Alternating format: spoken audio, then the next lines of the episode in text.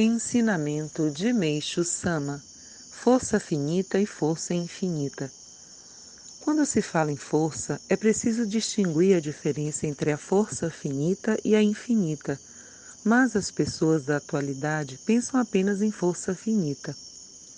Estando a sociedade fundamentada na cultura materialista, não há com que nos espantarmos, mas em consequência disso, por desconhecer a verdade, o homem age baseado exclusivamente na força finita, razão pela qual há muitos fracassos.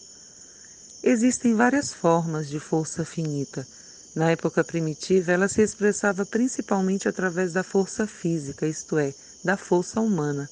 Com o progresso, desenvolveu-se a força da inteligência, surgiu a força do poder, a força política, a pressão, a força das armas, a força do dinheiro, a força econômica, a força intelectual, a força da potência mecânica, a força das máquinas, a força destrutiva, a força do raciocínio, a força da escrita, a força da propaganda, etc. Dessa maneira, a força finita foi evoluindo de modo gradual, mas naturalmente, de acordo com a época, ela agia com maior ou menor intensidade. Exemplificando, são as violências a força do poder, a força dominadora e outros tipos da época selvagem. O importante de tudo isso é saber que as referidas forças, sendo finitas, obviamente não são absolutas. A prova é que aquelas que por algum tempo parecem ser absolutas acabam se desintegrando completamente diante da força do tempo. Isso também pode ser comprovado pelos inúmeros exemplos de pessoas que fracassaram a força infinita, ao contrário, é absoluta, eterna, e não há nada que a ela possa se opor. A força finita é visível e palpável, como a infinita é comparável ao nada. Os homens não acreditam na sua existência.